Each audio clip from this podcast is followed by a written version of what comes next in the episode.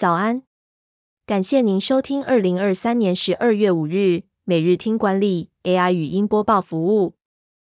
每天早上七点，用五分钟带您快速了解最受欢迎的商业新闻和职场话题。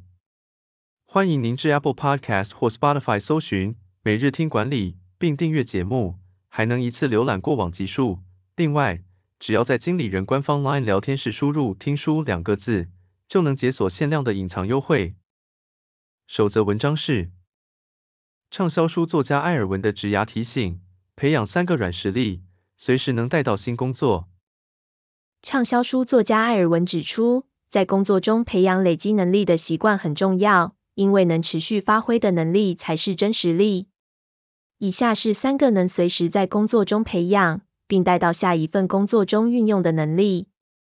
一、表达沟通的能力。好的表达能力能让沟通更有效率，也能增加信任红利。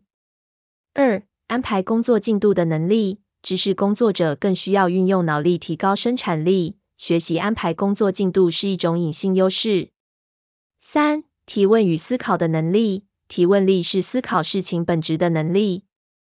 除了这些能力，还有其他能力，如设计简报、分析归纳、做笔记、时间管理等，也都是值得学习和累积的能力，可以在工作中建立职涯优势。第二则要带您关注玉山金控的转型实录，以百人精英部队冲刺人工智慧，开发近百个 AI 模型。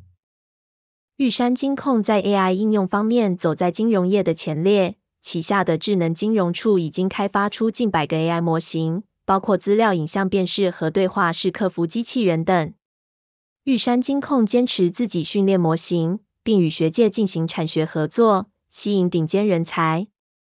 然而，金融业对 AI 的形象保守，真才不容易，因此玉山金控改革工作制度，提供弹性工时和在家工作的选择，并与学界建立合作关系。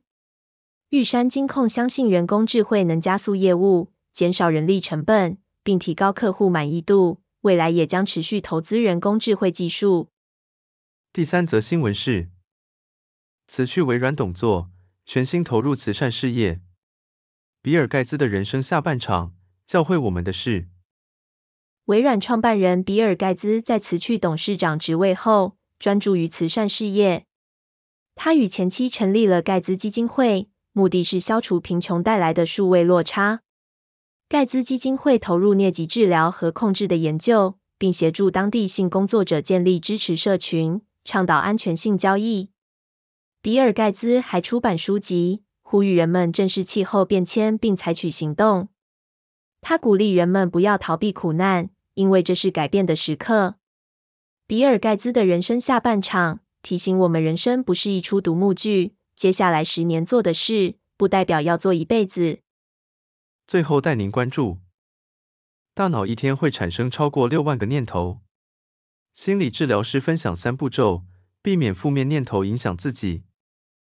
心理治疗师克罗斯比在新书《为什么难过的总是我》指出，人类大脑每天产生超过六万个念头，其中许多念头可能令人困惑又沮丧。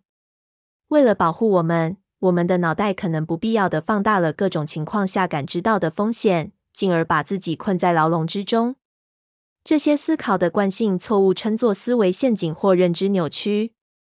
跳脱认知扭曲的步骤是细心留意、深入探讨和重新校准。先指出让你紧张的念头或感受，然后反思这个念头或感受与什么有关，发挥了什么作用，这个反应是否来自过去的事件。最后，设法分辨念头、感受和事实。